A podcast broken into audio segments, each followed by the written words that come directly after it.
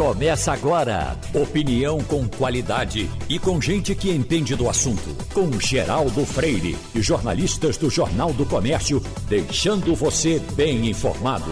Passando a limpo. Para bancada de hoje foram chamados Wagner Gomes, Fernando Castilho e Romualdo de Souza. Eu peguei aqui uma relação interessante Confira quais os signos mais fiéis e infiéis do mundo místico. Vocês que estão aí e vão participar, eu não vou perguntar o signo de ninguém para saber quem eh, está na relação de mais infiel ou de menos infiel. Você pode dizer, eu estou nesse. Por exemplo, o primeiro dos mais infiéis virgem. Isso quando você tem casal ciumento, já é razão para uma briga. Entendeu? Mulher ciumenta, o marido de virgem agora no carro, tá vendo aí? Eu sei que você não presta. É, o segundo mais ciumento, Capricórnio. Mais ciumento não, pai. Mais infiel. O segundo mais infiel, Capricórnio. O terceiro mais infiel, Aquário. O quarto mais infiel, Touro. Qual é o teu signo, Val? Gêmeos. Vou ver tua situação aqui, viu? O quinto mais infiel, Câncer. Me lembro de Omar Cardoso, Câncer. O sexto mais infiel, Gêmeos. Agora vamos para os. É o seu, viu, Val? Você escapou, não. Agora vamos aqui para os mais fiéis. Aí o cara está olhando para mim e minha, minha mulher é desse. Fica tranquilo, rapaz. Isso, isso, isso é tudo mentira. A sorte é que isso é tudo mentira. Aí vem aqui, ó. O primeiro mais fiel. Vê que beleza. Áries. O segundo mais fiel. Peixes. O terceiro mais fiel, Escorpião. O quarto mais fiel, Libra. O quinto mais fiel, Sagitário. O sexto mais fiel, Leão. Só tem até aqui. Mas olha, vamos para. Começando com Romualdo de Souza em Brasília, porque Romualdo ficou aquele vai, não vai, tem, não tem o tete a tete de Lorenzoni com o deputado, uh, ele foi marcado para outro dia, ele não, não vai ter mais. Qual foi a decisão tomada, Romualdo? Geraldo, o embate entre o atual ministro do Trabalho e o deputado do DEM do Distrito Federal pode ser adiado por uma razão muito simples. De um lado, tem os governistas que não querem ver esse bate-boca porque sabem que o Palácio do Planalto vai sair derrotado. Do outro, tem aqueles parlamentares que entendem que não vai trazer, não vai acrescentar em nada, colocar frente a frente Onix Lorenzoni com o deputado que, o Luiz Miranda, que foi quem denunciou um esquema que possivelmente daria em corrupção, porque até aqui o que o governo federal fez foi suspender o contrato para a compra da vacina Covaxin. Então, qual é o benefício para as investigações que isso vai trazer? Absolutamente nenhum. Geraldo, já está comprovado que Mentindo ou não mentindo, Onix Lorenzoni apresentou um documento que foi fraudado. E o documento não foi fraudado no Palácio do Planalto. O documento foi fraudado por um intermediário nesse contrato para a compra da vacina indiana. Então, é, é trazer muito bate-boca para uma CPI que precisa focar nos resultados. Você o estava... presidente do Congresso Nacional uhum. tinha pedido para que toda vez que fosse convocado um parlamentar, no caso do Ricardo Barros, que é o líder do governo, houvesse um entendimento entre o presidente da CPI e o presidente da Câmara. Arthur Lira pediu ao Omar Aziz para que o, depo o depoimento eh, do líder do governo, Ricardo Barros, na semana passada, não fosse uma convocação, e sim um convite. O problema é que Ricardo Barros pisou na bola, mentiu eh, e tentou peitar a CPI. O convite foi desfeito e agora vai ser uma convocação. A hum. turma do Deixa Disso entende que fazer essa acariação entre Lorenzoni e o deputado Luiz Miranda não vai acrescentar em absolutamente nada. Mesmo assim, teremos depoimento hoje. A expectativa, Geraldo, é de que esta semana nós teremos depoimentos de diretores eh, da Precisa Medicamentos, que foi a empresa que intermediou a compra da vacina. Para quinta-feira está prevista essa cariação, uhum. mas o mais provável é que ela não saia. Hoje não tem? Hoje tem depoimento, Geraldo, de um importante, de, do representante da Precisa Medicamento.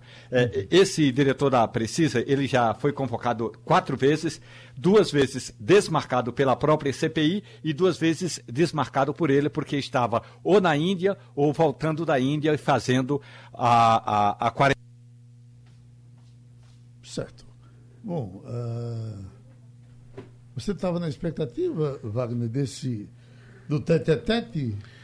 É, todo mundo tem expectativa, né? Quando colocam é. duas pessoas de frente para saber quem está é, mentindo mais que o outro. Tem uma audiência enorme esse tipo de coisa, né? Tem, sem a dúvida. A CPI tem já, né? É, sem dúvida. Uhum. A CPI está com audiência. E se você botasse dizer... o pega para capalho dos dois, né? Exatamente. Agora, eu acho que a audiência da CPI está caindo, tá caindo, Geraldo, vem cansando também, né? Uhum. Vem cansando e os senadores estão percebendo eu acho esse cansaço. O cara consegue logo um liminar para que ele não diga. Uh, Exatamente. Perguntado. Fique calado. Não Tem responde. o direito de ficar calado. É um direito constitucional. Uhum. Não é isso? É, mas assim, eu acho que eles já estão percebendo esse cansaço e, inclusive, já fala-se até em antecipação do relatório da CPI. Então, pode uhum. ser que o mês que vem, o presidente da CPI quer antecipar para agora setembro a conclusão dos trabalhos da CPI. Se vai dar tempo, não sei. Como é que foi a passagem do governador Paulo Câmara por Brasília ontem, Romualdo de Souza? Geraldo, o governador Paulo Câmara foi um dos articuladores daquela carta de apoio ao Supremo Tribunal Federal. O Brasil tem 26 estados e o Distrito Federal. Então, dos 27 governadores, 14 assinaram esse apoio ao STF. Poderia ter mais, mas só foram 14. E aí, porque a maioria não assinou, quer dizer, a maioria assinou, mas porque não foi mais gente assinando essa carta? Por causa de alguns termos que estavam naquela carta e que não houve a união necessária de quase todos os eh, governadores.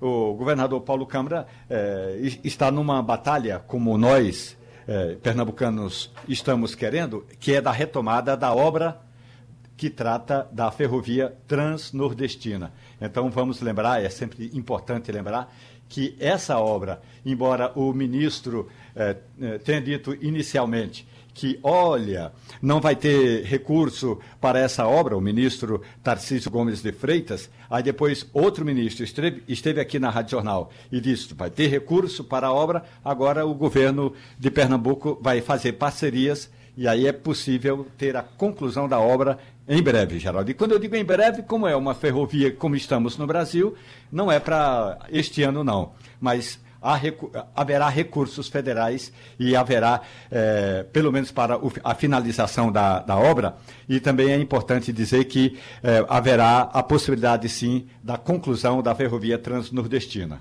Uh, por coincidência, Fernando Castilho trabalha hoje com a gente aqui no Passando a Limpo e está no Palácio do Governo.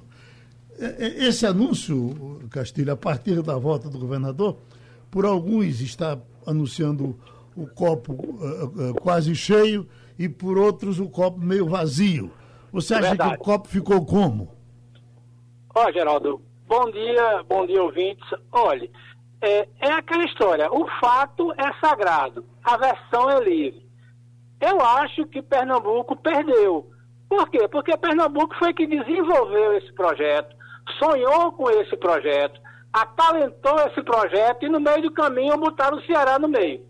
Essa ferrovia era cortar Pernambuco em direção ao Piauí. Colocaram então o Ceará. Então passou esse tempo todinho, aí agora, depois da ferrovia ter uma parte em Pernambuco já quase toda pronta, falta ligar o trecho de custódia para o Recife, aí o investidor, o concessionário diz, não, eu só vou fazer a parte que me interessa que vai para o Ceará. É ruim. Agora, o que é que o cara diz assim?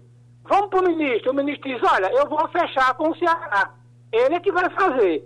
Se você arranjar um sócio para terminar, eu não tenho nada contra. Eu posso ajudar você. Agora, eu acertei com o cara do Ceará, ou melhor, com o investidor que preferiu o trecho do Ceará fazer a obra. O governo acha que foi bom. Isso. É, é sem dúvida, Wagner, uma tremenda quebra de expectativa, né? A gente tem a expectativa disso do jeito que estava programado há 20 anos, né? Ô, Geraldo, eu acho até que a forma como foi colocada é como deveria ter sido feita há muito tempo. Mas acontece, Castilho, que a gente sabe muito bem que, em se tratando de parceria público-privada deste governo, a gente fica com o pé atrás. Porque Mas sempre... não é PPP. Pois é. Exa... É concessão. Exatamente. Mas assim, vai abrir uma concessão para uma, uma empresa privada. Eu tô, eu tô com o pé atrás, Entendi. inclusive, estou falando da PPP, parceria público-privada. Imagina a concessão com todas as amarras ideológicas. Nós discutimos aqui recentemente em relação às rodovias. Então esse governo vai ter que correr agora atrás de um processo que ele nunca teve apreço, nunca foi atrás, Castilho. E que já contava como certo. Pois é. Na conta de Pernambuco, essa ferrovia nascia em Suape e ia para Eliseu Martins, no Piauí. Uhum. Não foi.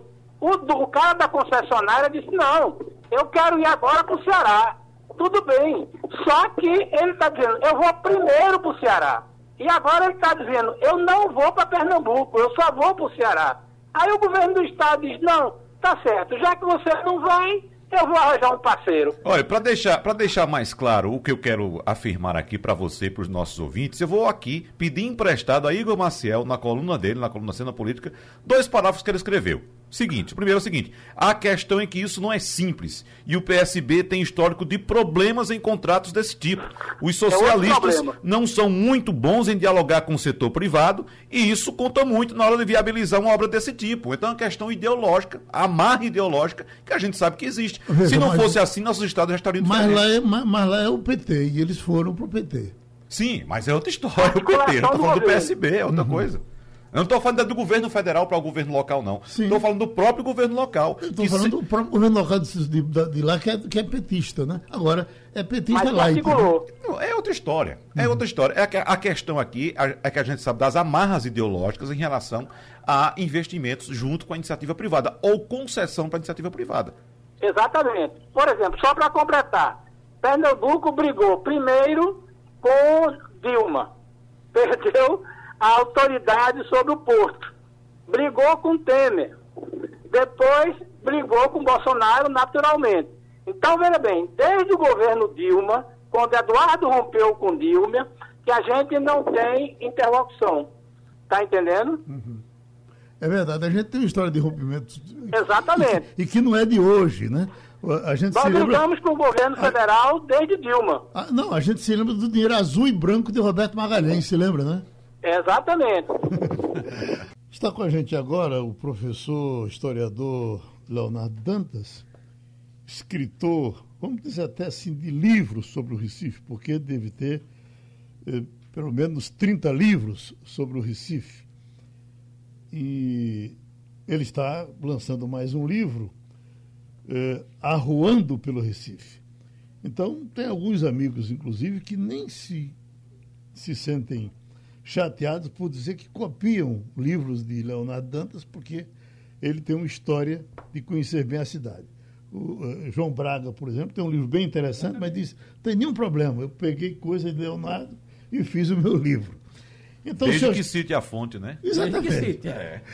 Bom, está aqui. Uh, uh, e aí vem esse livro agora, Arruando pelo Recife.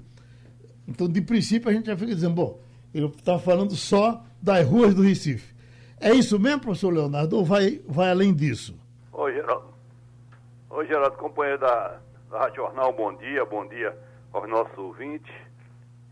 E o nosso livro é realmente um guia da cidade, mas é um guia da cidade diferente de qualquer guia que você conheça no mundo. Ele tem uma forma própria de descrever a cidade. Ele é uma narrativa. É aquilo que Gustavo Krause diz. Gustavo Krause é o, é o prefaciador. Ele diz no seu prefácio: arruando pelo Recife é você conhecer o Recife sem sair, sem sair do lugar. Uhum. E se sair, se apaixona pela cidade.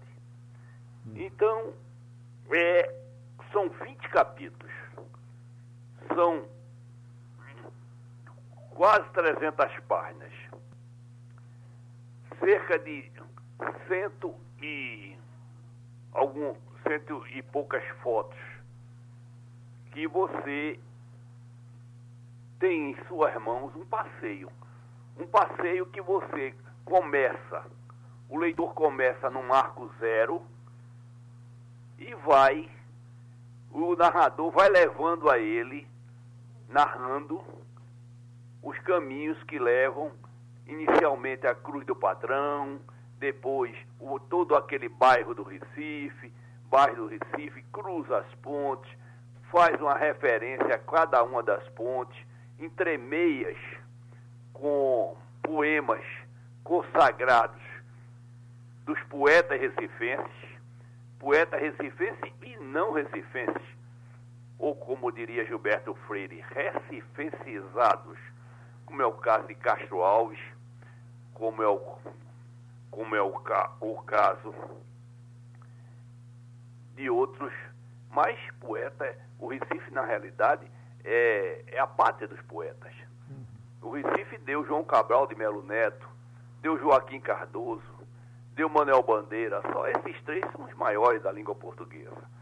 Mas ele depois ele faz um, um périplo per, pelo bairro de Santo Antônio, bairro de São José, bairro de São José, e vai dá uma primeira incursão na Boa Vista, chegando ao Pátio de Santa Cruz, e, e, vai, e, e volta novamente, vai até Santa Amaro, passa aí pela Rua do Veiga, pela, pela Rua do Lima, dando a origem do nome de cada um desse, de, desses logradouros, e volta para a Rua da Aurora. E da Rua da Aurora ele convida o, o, o leitor para uma para uma, uma um, um, passeio pelas praias, chega, cruzando Pina, Boa Viagem, Boa Viagem e daí até os Montes Guararapes, onde visita a igreja votiva dos, dos Montes Guararapes, o lugar das duas batalhas do Montes Guararapes, e vem pela Estrada da Batalha, Estrada de Imberibeira, Estrada de Imberibeira, e chegando ao Afogados, que pouca gente sabe a origem do nome de Afogados. Afogados talvez tenha sido o primeiro local que tenha recebido um o seu o seu designativo Rio dos Afogados.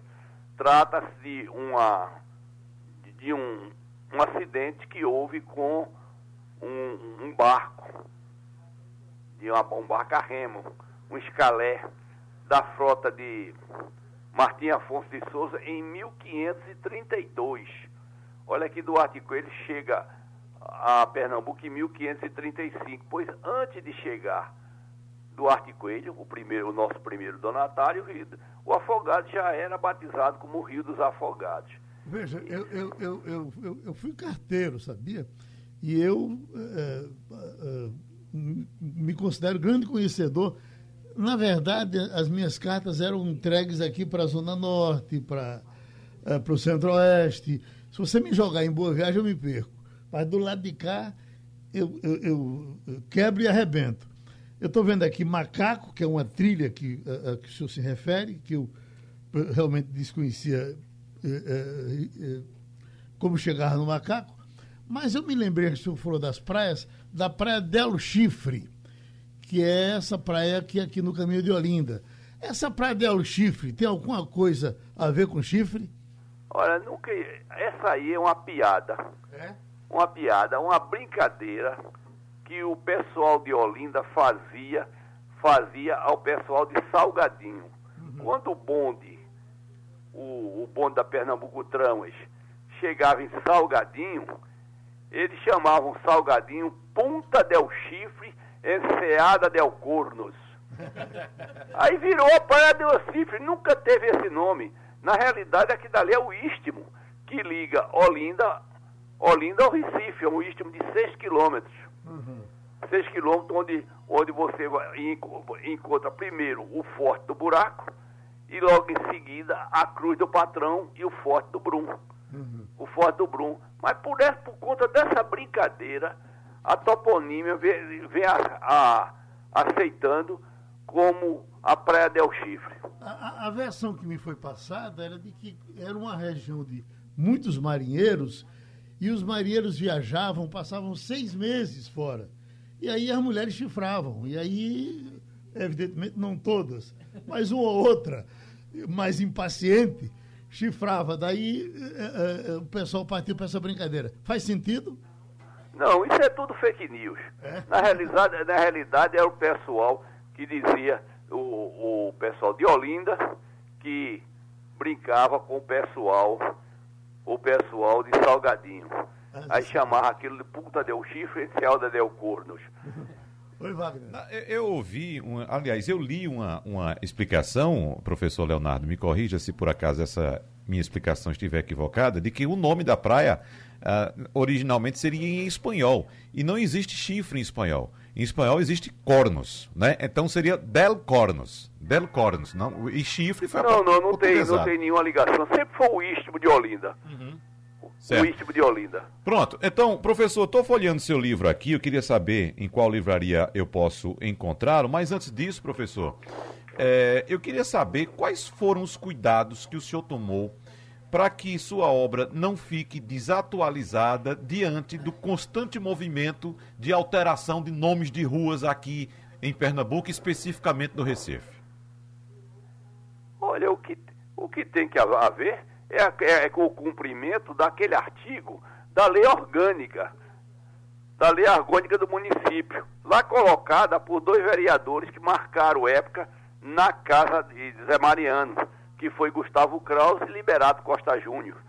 Eles determinaram que qualquer mudança em nome de rua tivesse que ser consultado o Instituto Arqueológico.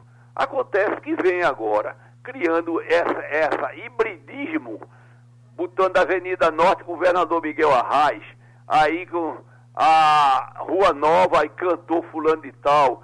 E são essas, esses hibridismos que vem, que vem toldando nome da cidade.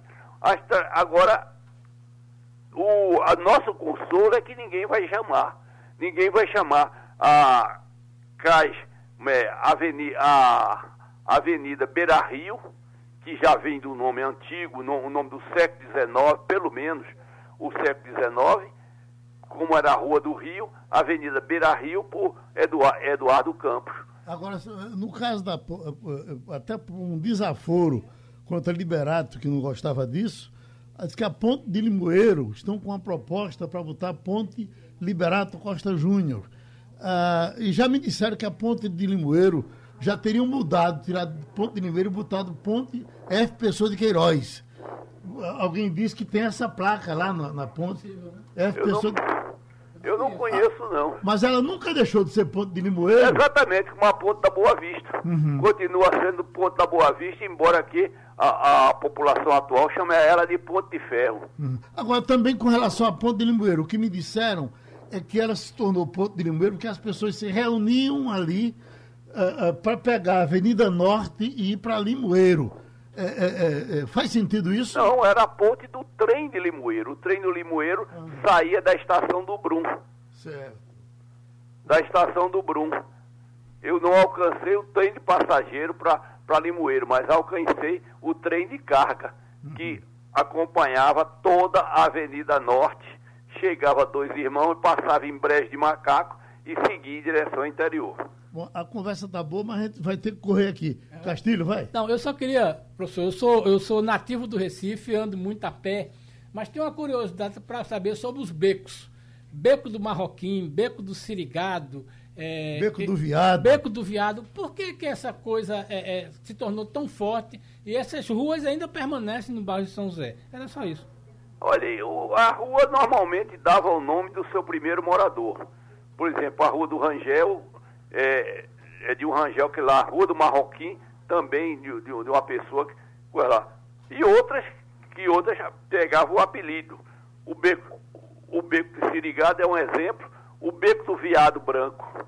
Viado Branco. O beco do Viado Branco é porque tem a, a, aquela alegoria lá de, de um viado branco. É e como também tinha um beco da facada, o, be, o, o, a, o beco o do cu do boi, né? O, o beco do cu do boi. Uhum. Então são sempre teve uma, uma ligação popular, popular. Escute, mas o seu livro vai ser lançado no dia 19 na CEP. O que é lançar livro nesses tempos onde as pessoas não podem se juntar? Como é que vai ser feito o seu lançamento? O lançamento vai ser feito vai ser feito de forma virtual, como tudo hoje que acontece é virtual. Então vai ser às, 17, às 19 horas do dia 19, quinta-feira agora, pelo canal do YouTube da CEP. Se sintoniza no canal do YouTube e procura a CEP e lá estão fazendo. Agora logo que logo que possa, logo que possa nós prometemos fazer uma tarde de autógrafo no Instituto Ricardo Brenan, que é também, que é também um, dos, um dos locais que teve prioridade nesta edição, tanto em fotografias como, como no roteiro do Instituto Brenan. Então, nós prometemos fazer essa tarde de autógrafo no Instituto Ricardo Brenan. Pronto, nosso abraço então, estaremos realmente assistindo, como muita gente vai querer ver uh, o lançamento do livro Arruando pelo Recife, de Leonardo Dantas Silva. Assunto importante agora é você se documentar para as próximas viagens. Eu tenho aqui uma página inteira de um caderno do Estadão em busca do passaporte. Retorno gradativo do turismo pode levar muita gente a ter que renovar o documento.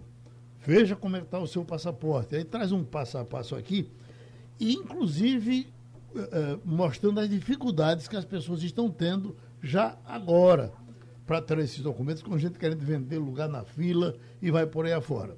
O nosso Edson Gonçalves é especialista em viagens internacionais, as nacionais também ele faz, mas essa, essa coisa de passaporte, visto para todos os, os países, ele eh, eh faz isso com eh, com toda facilidade. Ou fazia. Não sei como é que vai ser agora. Então vamos perguntar. Por exemplo, Romualdo de Souza, como é que está seu passaporte? Olha, Geraldo, eu fui pedir um visto de trabalho é, para fazer uma viagem à Arábia Saudita em janeiro do ano que entra. E duas coisas a embaixada exigiu. A primeira é que esteja imunizado. Então, eles querem um cartão de vacina atualizado com as duas doses. E a segunda é que o passaporte tem de ter, no mínimo, no mínimo, mais um ano de prazo de validade. Então, o meu passaporte eh, termina o prazo agora em dezembro, mas eu já antecipei o registro ali na Polícia Federal para tirar o passaporte ainda este ano. Ou seja, tem alguns países, e aí eu gostaria de ouvir do Edson Gonçalves, que já estão exigindo um prazo maior de validade do passaporte para evitar qualquer problema, além, é claro, do cartão de vacina. Pois não, Edson? Oi, bom dia, Geraldo. Uh, bom dia, amigos ouvintes. É, realmente, essa burocracia, nós ficamos um pouco despertos, né? Porque é um documento que ele tem uma validade de 10 anos, o passaporte, e muitas vezes a gente guarda na gaveta e não fica assim atento se ele está com validade ou término de sua validade. Então, é uma preocupação que tem que se fazer com muita antecedência. É, a estrutura da Polícia Federal já está funcionando normalmente. Hoje você consegue agendar um passaporte ou uma renovação ou primeiro passaporte no corrente dos 10 a 15 dias. Então, é, é uma situação que está funcionando normalmente. Tem que ser agendado com antecedência. a taxa do passaporte de uma emissão custa 258, o próprio sistema gera um boleto, uma guia para você pagar e agendar a sua emissão de passaporte. E com relação aos vistos, é uma preocupação que nós estamos vendo nas redes sociais, na televisão, aonde fala que os consulados estão fechados ainda, já fazem um ano e oito meses que estão fechados, não estão concedendo os vistos, exceto visto para estudos e algumas categorias que estão sendo assim atendidas. Estudos em função do ano letivo americano começar agora em agosto, né? E algumas categorias específicas de artistas e alguns segmentos que eles estão abrindo algumas concessões. Mas visto de turismo e visto de renovação, esse do consulado está fechado ainda fisicamente, como também para atendimento. O que nós temos feito é já todo o procedimento, preencher o formulário, pagar a taxa e garantir uma data para 2022. Recife, o consulado, os agendamentos ainda não estão disponíveis. É, nós tivemos por três vezes cancelamentos de todos os agendamentos que estavam no corrente de abril, maio, junho, e o consulado fica é, efetivamente fechado até o dia 30 de setembro. Eu Posterior passei, a isso é que vai eu, voltar. Eu passei na frente do consulado americano, ali na Boa Vista, e tem um bocado de gente ali na frente. Quer dizer, elas, essas pessoas estão ali por desinformação, para perguntar alguma coisa, elas não, elas não vão conseguir é, é, se inscrever para o visto? Aquelas pessoas que estão ali realmente estão para pegar informações e pessoas que estão tirando visto para estudos. Uhum. Esse o calendário está funcionando normalmente. Então você consegue agendar e fazer todo o procedimento para que ele passe por uma entrevista no consulado. Então é esse movimento de pessoas que estão ali na frente corresponde a essa classificação que o consulado está concedendo agora. Porque esse imaginário americano é tão importante que tem gente que tem o visto, mas não eh, eh, me mantém atualizado só porque se tiver uma necessidade, uma cirurgia, uma coisa urgente, está com visto para ir. Não necessariamente para ir para os Estados Unidos. Quer dizer, eu posso tirar o visto, e, e, e, e essa aqui é uma expectativa minha, eu posso tirar o visto americano só para tirar, tirar e ficar com ele sem estar com a, com a viagem programada? Isso, o visto ele vale 10 anos na sua primeira emissão é que você tem que dar o objetivo da sua viagem. Para qual cidade você vai? Eu vou para Miami, Orlando. Quantos dias eu vou ficar lá? 10 dias. Depois da sua primeira viagem, o visto tem validade de 10 anos. Então você não precisa antecipadamente avisar para onde você vai. Na imigração é que quando você chega lá que você vai apresentar o seu passaporte válido, você vai mostrar sua passagem aérea, seu voucher do seu hotel, o seu seguro de viagem, e isso é que te permite você entrar e ficar quantos dias. O acordo Brasil Estados Unidos de permanência são seis meses. Mas ninguém fica seis meses nos Estados Unidos em função que tem atividades aqui, tem outros compromissos. O normal, uma pessoa viajar, o máximo até 30 dias, mas tem quem possa usar esse acordo que fica até seis meses. Então, para a gente fechar, o fato novo dessa história é a, a, a vacina que se exigia para ir para Cuba, uh, se, bom, para diversos países, mas poucos. Agora, com relação aos Estados Unidos, agora, agora parece que é, é para quase todo canto. Você tem que ter essa vacina. Como é que eu tiro o visto da vacina? Pronto. O, com relação à vacina, alguns países já estão abrindo as fronteiras. Existem duas situações de fronteiras abertas: fronteiras abertas para turismo e fronteiras abertas para pessoas para brasileiros. Para brasileiros é que tem as restrições ainda. Nós temos aí a França, Espanha, Dubai, Chile, Egito, Panamá, Chile, México vários países que já abriram para brasileiros. Então, esses podem ir normalmente. Desde que tenha as duas vacinas e tire o certificado internacional. Isso aí ele já pode entrar. O exame do Covid é obrigatório 72 horas antes de embarcar. Mesmo quem tem a vacina, tem que fazer o exame do Covid 72 horas antes. Deixa eu dar um abraço aqui no nosso Edson Gonçalves, dando essas dicas para as pessoas que precisam de passaporte e de vistos e qualquer coisa a gente procura de novo. Bom, nós temos Fabiola Góes para falar dos Estados Unidos e por uma necessidade, por conta dessa situação do Afeganistão, pedimos a contribuição também do nosso Mário Roberto Melo em Israel. E aí vamos fazer essa conversa porque não tem outra conversa no mundo a não ser esse movimento. É, é, virou uma conversa de esquina. Em qualquer esquina que você for, acho que por conta daquela coisa louca de ontem, você imaginar que o cara amossega um avião, né? É um negócio Terrível, assim. né? A gente pode até. E o camarada cair, rapaz, daquela altura, minha nossa senhora. Ali, ali um, um, um lance de desespero, né, Geraldo? Desespero, diz, olha, eu, nunca vi nada. Quem, né? só, não, quem, quem, quem, se amossega no avião sabe que vai morrer. O cara acha que pensa, olha, vou ficar aqui, eu vou morrer de todo jeito, eu prefiro morrer num avião. O cinema eternizou, o cinema eternizou alguma dessas, dessas entradas, né? Que você sobe pelo 007 parece, talvez Rambo, ele, hum. algumas dessas você soberia pelo trem do, do de, de, de, pouso. De pouso e aí abriria um escoteiro e chegaria dentro do avião. Mas isso é uma coisa de cinema. Não, Bom, Fabiola Góes dos Estados Unidos, ela está a 11.925 quilômetros do Afeganistão. E a solução desse problema está muito mais perto dela, talvez, do que do nosso Mário Roberto Melo, que está a 3.083 quilômetros. Quer dizer, mais ou menos daqui para a Argentina, né? para Buenos Aires. Nada, bota Porto Alegre aí. É, é, Porto Alegre? É, 3 mil alguma coisa, Porto Alegre. É. Pronto, então você está pertíssimo do, uhum. do, dos acontecimentos o nosso Mário Roberto. Mas deixa eu começar com você, Fabiola. Você, certamente, isso aí repercute até mais do que aqui, não é isso? Bom dia, Geraldo. Bom dia a todos. Olha, é uma repercussão enorme, é como se tivesse caído quase que uma bomba aqui nos Estados Unidos. Eu estou exatamente a dois quilômetros da Casa Branca, aqui em Washington, e as notícias são terríveis em relação à imagem do presidente Biden, essas imagens de pessoas segurando no avião, caindo aonde a, a altura enorme no aeroporto, o desespero das pessoas querendo fugir do país depois do avanço, né, da tomada de Cabul pelos, pelo Talibã.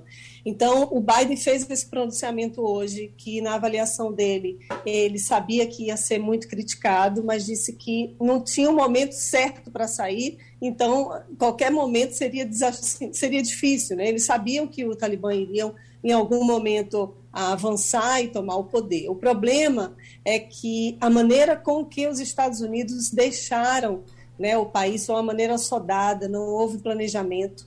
Ele argumenta, né, o Biden argumenta que em maio já era para as tropas terem saído, né, de acordo com o cronograma do Trump, que fez um acordo com o Talibã, né, em, é, de que eles iriam retirar essa tropa a partir desse ano e o Biden disse que ainda postergou. Só que a maneira, a prova de que foi uma maneira desastrosa da saída dos Estados Unidos é que eles tiveram que mandar mais 5 mil homens para evacuar as pessoas que estavam ainda, diplomatas, funcionários, cidadãos americanos. Então, foi uma maneira realmente assodada. E ele disse que não se arrepende dessa retirada das tropas. São mais de 2.500 vidas perdidas aqui dos americanos nesse combate, mais de 150 mil afegãos perderam a vida. E agora a grande expectativa vai ser como é que a comunidade internacional vai receber esse novo governo. Né? A gente sabe que a China e a Rússia já estão, não saíram de lá, né, do Afeganistão, de Cabul, eles mantêm embaixadas lá, é um sinal de que poderia haver um reconhecimento. Nenhum país reconheceu oficialmente, até porque não tem governo formado ainda pelos afegãos, eles, eh, pelos talibãs, eles acabaram de assumir o governo, e fica também uma interrogação em termos de como eles vão fazer essa transição, né? Se as mulheres que não que estão indo para as escolas, né, para as universidades, depois que os Estados Unidos entraram lá, no, no, no, logo depois da invasão das Torres Gêmeas em 2001. Então, a gente não sabe como é que se elas vão poder retornar às escolas nesse momento, as mulheres parlamentares se vão conseguir assumir seus assentos na Câmara. Então, é uma situação difícil. O Biden ele vai carregar essa imagem durante muitos anos, vai ficar na história como presidente que, que perdeu a batalha, perdeu uma guerra, a mais longa guerra dos Estados Unidos, em que foram gastos um trilhão de dólares para isso, esses esforços, e agora está lá o Talibã extremamente armado, porque todos os caças, todos os tanques, armamentos que foram destinados não só dos Estados Unidos, da OTAN, para treinar a, a tropa né, afegã para combater os talibãs agora estão, nos, estão nas mãos dos, dos talibãs. Então, a gente espera que essa repercussão ainda vai durar muito tempo e essa vai ser uma marca terrível na presidência do presidente americano a partir de agora.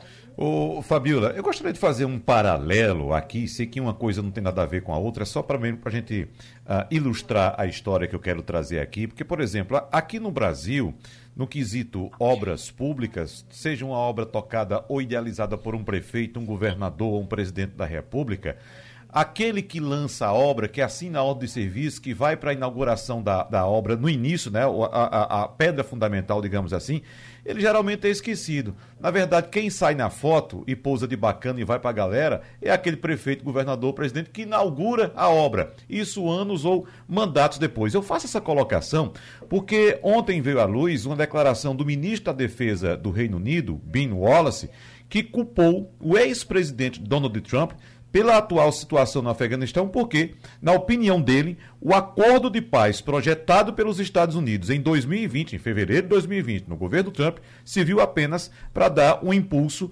ao Talibã. Ele deu essa declaração ontem na rádio BBC de Londres. E, de fato, é, é, é, ocorreu esse acordo assinado por Trump em 2020, e esse acordo previa a retirada das tropas em março desse ano. E a retirada começou gradativamente em abril desse ano. Uh, muita gente pensa que os Estados Unidos saíram uh, uh, ontem, de, decidiram sair ontem. Não, já vinha sendo projetado.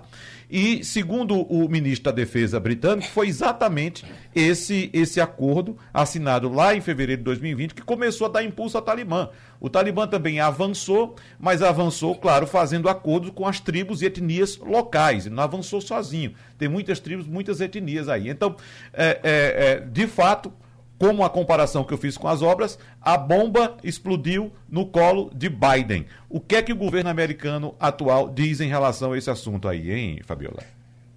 É exatamente isso. O Trump ontem deu uma declaração dizendo que o Biden devia renunciar por essa estratégia equivocada dele. Só que o Trump estava lá negociando com o Talibã. Né? Os Estados Unidos disseram que nunca iriam negociar com terroristas, então ele sentou para negociar e assim, o Biden diz que foi uma guerra que teve, não é um desfecho totalmente catastrófico, porque eles conseguiram o sucesso que eles queriam, que era evitar que a Al-Qaeda continuasse é, disparando aqui, é, provocando atentados nos Estados Unidos e em outras partes do mundo. De fato, a Al-Qaeda ficou isolada. Né? De fato, vamos dizer assim, entre aspas, o Talibã cumpriu o acordo aí com os Estados Unidos e aí essas tropas iriam saindo gradativamente. Né? Então, assim, o Biden acabou estourando na, a bomba na mão dele, né? mas a gente não pode deixar de falar também que os talibãs receberam dinheiro do governo americano na década de 80, porque a Rússia estava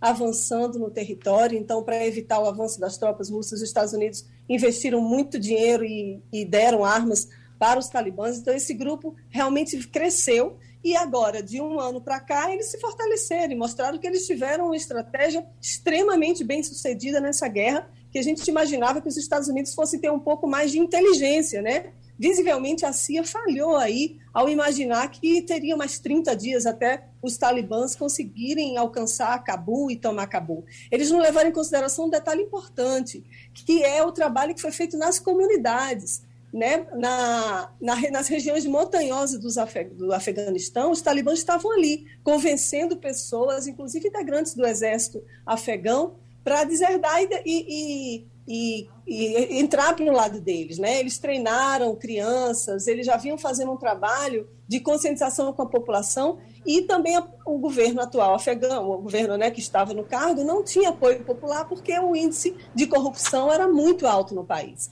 Então, eles tinham, sim, um, um trabalho de base que eles fizeram ao longo desses anos, no, no, caso do Talibã, ao longo desses 20 anos, para convencer a população. E aí o Biden ontem fala que não dá para a gente manter uma guerra, as nossas tropas no país, se a própria tropa do país não quer lutar. E a gente viu que foi isso, não houve resistência alguma em relação às tropas do governo afegão. O Talibã facilmente ocupou essas cidades e em menos de uma semana tomou Cabul. Fernando Castilho. O Mário, queria colocar você nessa conversa a partir de uma, de uma pequena visita no mapa, né? Israel está a 3 mil quilômetros, separado pelo Irã Iraque, e o Afeganistão vira agora a um país é, muçulmano fundamentalista. Como é que essa notícia chegou em Tel Aviv e como é que o, o, o governo de Israel olha essa ofensiva e essa é, é saída atabalhoada dos Estados Unidos. É, antes de mais nada, um bom dia a todos vocês, ah, principalmente a nossa querida Fabiola, que a gente está sempre em contato é, é, fora da, do ar. É, com muita preocupação, Castilho. É, eu, desde é, que comecei a ouvir é, a possibilidade de que isso viesse a acontecer, eu já entrei em contato com o Geraldo e alertei a Geraldo o perigo do que é o Talibã tomando o Afeganistão. E aí, antes de entrar na sua pergunta, eu queria dizer que os americanos parecem que não são bons estudantes. Por sinal, esse é o nome do Talibã, estudantes. Estudantes. E é, não aprenderam a lição no que, do que aconteceu com o Vietnã. Saíram de forma, bora dizer assim, até mesmo desonrada. Perderam a guerra porque não tinham mais como continuar ali. Agora a mesma coisa. E também de uma forma precipitada. Eu não jogo a bomba para o Biden, porque isso já começou com Obama. É, vocês sabem que na época de Obama tinham ali cerca de 100 mil ou mais, mais de 100 mil soldados americanos e outros da, da, das tropas aliadas. Então, é, tudo isso devia ser, uma, devia ser feito de uma forma mais organizada, não aconteceu, e agora de uma forma abrupta, como tinha falado com Fabiola antes do Passando a Limpo, é, o Talibã tomou conta, surpreendendo ao mundo. É, eu afirmo que isso será um novo Estado Islâmico. E mais difícil, inclusive, de ser combatido. Por quê? Porque eles ficaram com todas as armas que os americanos deram ao, ao governo afegão. E o grande problema aí foi a corrupção. É, tanta corrupção que na fuga agora, ontem, é, do presidente Ashraf, Ashraf Ghani, é, disseram que foi tanto dinheiro que ele levou que não coube dentro do avião. Um carro repleto de dinheiro ficou no aeroporto, porque não tinha onde colocar dentro do avião que ele fugiu para o Catar. E em relação a Tel Aviv, a gente está vivendo aqui um, dois problemas paralelos que é, não deu tanta ênfase, a, não é que não tenha dado ênfase, mas dividiu as atenções, que foi um grande incêndio em Jerusalém. Por sinal, eu voltei de lá hoje, e a gente viu o céu totalmente é, repleto de fumaças, porque queimaram-se é, 17 mil hectares de floresta ali nos montes ao redor de Jerusalém. E o outro aspecto é que o Hamas começou a atirar novamente contra o sul de Israel e a pergunta é se vai ser revidado de imediato ou ainda vai aguardar. É, o novo primeiro-ministro já afirmou que vai revidar no momento adequado e no local correto. Então, por enquanto, não houve revide. Ô, Mário, e, em relação Mário, a... eu queria te perguntar o seguinte: como é que é esse país, a, Afeganistão? Eu já vi algumas coisas, algumas filmagens. É, me parecia ser um país bonito.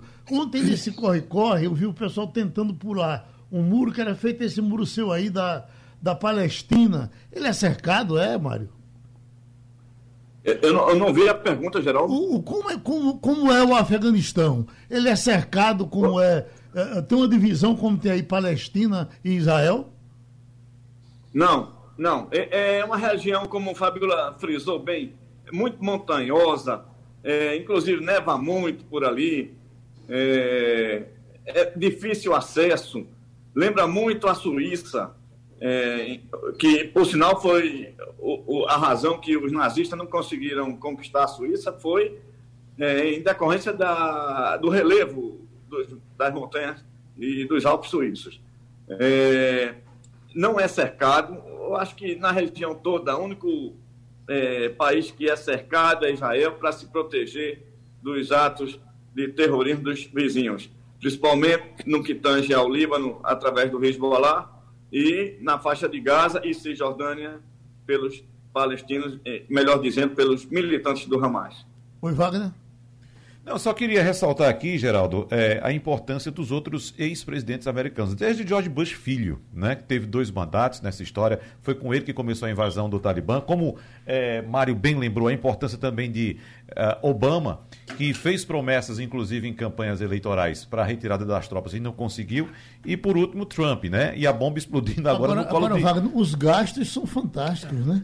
Exatamente, um trilhão de, de dólares. Um trilhão de dólares. Um trilhão de dólares, e é bom que se diga também Geraldo, a população norte-americana, mais de 60%, segundo as pesquisas, eram favoráveis à retirada das tropas é, lá, lá, do, do, do, do é, do, uh, do Afeganistão. Agora, é bom lembrar também essa posição que Mário citou também do presidente do país, né? o presidente Gani, que é. antes das tropas serem retiradas, ele foi embora, é. desapareceu. Bom, como é que um comandante. Ele, ele era.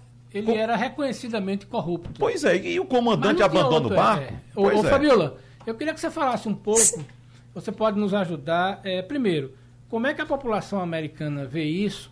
E se você pudesse nos ajudar sobre essa questão do equipamento que fica em, em Cabul. Porque eu estava lendo um artigo ontem e o seguinte: aquilo ali foi um grande negócio para a indústria bélica, só que eles mandaram equipamento tão sofisticado que há uma grande dúvida internacional se o pessoal do Talibã vai poder movimentar. Porque os, os afegãos que estavam sendo treinados não conseguiam. Você tem alguma informação melhor sobre isso para nos ajudar? Olha, Castilho, eu não tenho informação sobre treinamento. Desculpa, exatamente para usar esses aviões. Eu sei que são mais de 20 caças A-29, que são aviões Top extremamente competentes, são de última geração que foram deixados lá pelos Estados Unidos. Então, assim, é, a população americana já queria realmente, como Wagner bem lembrou, mais de 69% queria essa retirada dessas tropas americanas do Afeganistão, porque realmente é muito oneroso. E sem falar dos jovens, né, que estavam indo para lá, quando não morriam, voltavam muito machucados. Então era realmente uma pressão que o Obama sofreu. O Obama entrou no governo dizendo que não iria é, aumentar o número né, de soldados, mas acabou aumentando o número de soldados no Afeganistão. Então, assim, é uma responsabilidade que, de fato, não pode só cair, como bem Mari falou, no colo do Biden, porque todos os quatro presidentes americanos ao longo desses 20 anos tiveram uma certa parcela de responsabilidade nisso aí. O problema é o desastre que está sendo a retirada agora, porque tem muita arma. Agora, você imagina né, esses afegãos, a população do Afeganistão são quase 40 milhões de pessoas. E aí o, o Talibã completamente armado e vai dominar, já, já dominou o país. Então a gente vai ter realmente momentos assim ainda de muita tensão até que se a gente consiga ver como é que politicamente eles vão conduzir o país. Bom, Fabíola, quero te dar um abraço. Ah, tem Romualdo. Eu já ia dar um abraço em Fabíola e dizer que amanhã a gente queria contar com ela novamente aqui porque uh, esse assunto cada vez mais esquenta. Mas, Romualdo, por gentileza. Rapidamente, é bom a gente não esquecer, viu, Mário, que essa história toda de jogar dinheiro, armamento e aviões lá na, a, a essas tropas do Talibã, isso começou com a chamada doutrina Reagan, Ronald Reagan, quando deixou o cinema e assumiu a Casa Branca, foi um dos primeiros projetos dele, a doutrina Reagan, que era para armar o Talibã. Armou, treinou, entregou armamento, dinheiro e agora a gente vê uma das piores rendas per capita do mundo, portanto, não ajudou a comunidade do ponto de vista econômico, financeiro e social. Do ponto de vista cultural, continua sendo um atraso. E do ponto de vista geopolítico, a gente vê que agora Estados Unidos ficam de um lado e do outro lado a comunidade ligada à China e aos russos, porque os russos querem continuar tendo acesso por aquela região que, como todo mundo sabe, é difícil de trafegar até mesmo no lombo de uma mula. O nosso abraço para Fabíola, o nosso abraço para uh, Mário Roberto Melo. Para terminar aqui, eu tinha duas coisinhas para dizer para vocês. aquela bobagem desse fim de semana, de, do fim de semana passado, de Sérgio Reis foi. Que de repente aparecia como um líder, como um talibã. né? E que ia fazer isso, fazer aquilo, juntar caminhão e tal. Depois, ontem, quando foi entrevistado, disse que chorou, estava numa crise diabética e tal, e não passou disso. Esse é um lado ruim. E um lado bom, eu estou vendo aqui que quando a água corre para o mar com disposição, é uma beleza. O Flamengo, que todo jogador que, que bota no time dá certo, acaba de ser campeão brasileiro de sub-17. Então você imagina o nosso uh, uh, Renato Gaúcho, o que tem de jovens valorosos para colocar no time do Flamengo. E esse time que está na ponta dos cascos vai ficar mais forte ainda. Lembrando que hoje o SBT eh, ap apresenta já futebol às quatro da tarde. Né? Às três e quinze da tarde com a Champions League. Uhum. E às 9h15 da noite com a, a, a Libertadores da América. São Paulo e Palmeiras. Né? Exatamente. Né? Inclusive, é, é, lembrando, a TV Jornal transmite esses dois jogos, hoje à tarde às 3h15 e às, às 9h15 da noite, né? Um à tarde é a Champions League e à noite é a, a, a Libertadores da América. E eu lembrando aqui da conversa entre que estava dois, tendo. Peraí, entre os dois tem o jogo do Náutico que é muito mais importante. Também. Eu, eu também acho. Claro. Aqui pela acho. Rádio Jornal. Aqui pela Rádio Jornal. Todo mundo acompanhando Náutico e Cruzeiro, né? Partida difícil para o Náutico. Agora lembrando da discussão que você teve com o Diogo hoje cedo a respeito é, do Shakhtar Shakhtar Donetsk. Shakhtar Donetsk. Exatamente. Eu não torceria para um Shakhtar Donetsk. Você torceria sim, porque se você conhecesse um pouquinho mais de futebol, você saberia que em Arco Verde teve um time chamado Eutrópio Freire. E tinha um Eutrópio Freire. Devia ser o dono, né? Não sei, eu sei que era lindo, Eutrópio Freire ia jogar. Era tricolor, inclusive, né? Uhum. a torcida ficava lá, olê, olá, Eutrópio Freire tá botando para lascar. Pra, pra falar nisso. Qual a diferença de Eutrópio Freire para Shakhtar Donetsk? Ô, Wagner, para falar nisso, cadê o Flamengo de, de, de Garanhuns, do, de, de, Arco Verde? De Arco Verde, que era um time que uh, até é. ameaçava participar do campeonato pernambucano. Chegou a participar, parece. Olha, você tá Participou tá falando, várias vezes da primeira Você está falando inclusive. de torcida, mas tem um negócio engraçado. O Galatasaray né, tem 6 milhões de sócios. É tanta gente que, quando ele participa das competições internacionais, né, a, a, o clube tem que fazer sorteio, rodízio em sorteio porque só tem 40 mil, 50 mil, então o cara se inscreve para entrar numa bateria de sorteio. Então é uma, uma questão. Agora, eu só queria fazer um comentário final sobre essa história de Sérgio Reis. É, é uma coisa tão desproporcional e ah, se sabe agora que, primeiro, não era a intenção dele fazer aquilo, né? foi um, uma conversa que ele fez no WhatsApp, né? e aí se entusiasmou tudinho, e os amigos de, é, que apoiam o governo botaram aquilo nas redes e editaram como se fosse uma convocação. Uhum. Então, quando ele viu aquilo ali, naturalmente a repercussão foi porque é o seguinte: a, a, agressão de Sérgio Reis é tão violenta que ele pode ser preso. Uhum. Exatamente. Na questão, o medo dele foi assim: estão prendendo Roberto Jefferson, prenderam é, um, um, deputado. Um, um deputado. É. Vão me prender que eu não tenho nada. Essa é uma questão dele. E ele entrou em desespero. É. Agora, é uma questão tão fora da realidade né, que, por exemplo, é, alguns jornais deram aquilo inicialmente como uma informação é, pertinente, né? tiveram que depois colocar, desmentir, jornais grandes depois, e quando você não resiste a um telefonema. Uhum. Porque, veja bem, tudo que é, os caminhoneiros não querem é uma, uma briga nesse nível, com essa intensidade. Uhum. Segundo, a gente sempre pode lembrar, o que é que deu credibilidade, Geraldo? Foi o seguinte, nos últimos anos, depois da greve dos caminhoneiros, o setor rural é o grande comprador de máquinas e equipamentos. Então, por exemplo, a, as indústrias brasileiras hoje de caminhões pesados estão vivendo de vender equipamento de caminhão pesado para o setor, setor de agronegócio. Então, se Sérgio Reis diz que o agronegócio iria fazer aquilo ali, ganhava uma certa credibilidade, Sim. porque os caras, os caras que sabem agora. Se, se o setor do agronegócio comprou 20 mil caminhões, comprou 40 mil máquinas, se esses caras vão fazer, poderiam fazer. Então é por isso que ganhou credibilidade. Esse ponto que Castilho toca é muito importante, porque antes daquela greve dos caminhoneiros, existia uma grande quantidade de caminhoneiros autônomos. É. E a partir daquele momento, essas grandes corporações, inclusive do agronegócio, compraram seus caminhões por causa daquela paralisação, contrataram motoristas e passaram a fazer seu próprio transporte. Tem suas empresas hoje. Exatamente. E tudo que o setor produtivo não quer hoje, principalmente o agronegócio, é uma paralisação. Porque se alguns caminhoneiros pararem, vão bloquear estradas e a produção deles não vai ser escoada. Agora você veja que Sérgio Reis foi deputado eleito por ruralistas, é. não é verdade? É por isso é que é credibilidade. É produtor rural também. É. Aí deu esse negócio. Exatamente. E outra coisa, Sérgio Reis também. Eu não sei como ele não foi preso logo, é. porque, porque, ele estava ameaçando demais, né? Sérgio Reis tem mais de 80 anos? Não, não, não. Não, não tem, não tem 80 anos. Mesmo assim, veja só. Bom, eu acho que não. não ele não tem o preparo que as pessoas que vivem é, militando nas mídias sociais têm. Então, certamente ele sofreu um, um, tiroteio enorme nas mídias sociais, enorme, Geraldo. que ele não tenha tido o, pre, a, a, a, o preparo, o conhecimento para enfrentar essa questão. Oi, Romualdo.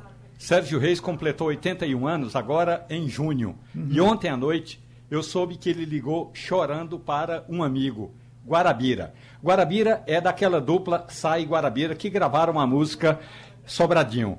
O Guarabira estava com a versão pronta para gravar com Sérgio Reis e ontem Guarabira foi às redes sociais dizendo que diante de toda essa repercussão, essa baboseira do meu amigo Sérgio Reis, eu estou declinando do convite, ou seja, não teria mais parceria entre Guarabira e Sérgio Reis para regravarem a música Sobradinho. Aí, ontem à noite, o Sérgio Reis ligou desesperado, chorando para Guarabira, dizendo que tudo foi um mal entendido. E aí, Guarabira disse a Sérgio Reis que vai repensar. Mas Guarabira tem em mãos é, uma informação que aqui em Brasília a gente já tem, que a Polícia Civil do Distrito Federal já abriu um processo de investigação contra Sérgio Reis. Então, tudo isso está bloqueado, não tem, por enquanto, não vai ter a gravação de Sérgio Reis com Guarabira da música Sobradinho, aquela que fala Sobradinho, adeus, adeus, adeus. Pois bem, não vai ter a gravação agora e a Polícia Civil do Distrito Federal está investigando o cantor eh, paulistano Sérgio Reis, que completou 81 anos no dia 23 de junho. Talvez com isso ele reative uh, o sucesso Coração de Papel não é, Romualdo? Ou é, o meu panela velha é que, que faz é protesto bom. e tá o meu passando a limpo. Você ouviu opinião com qualidade e com gente que entende do assunto. Passando a limpo.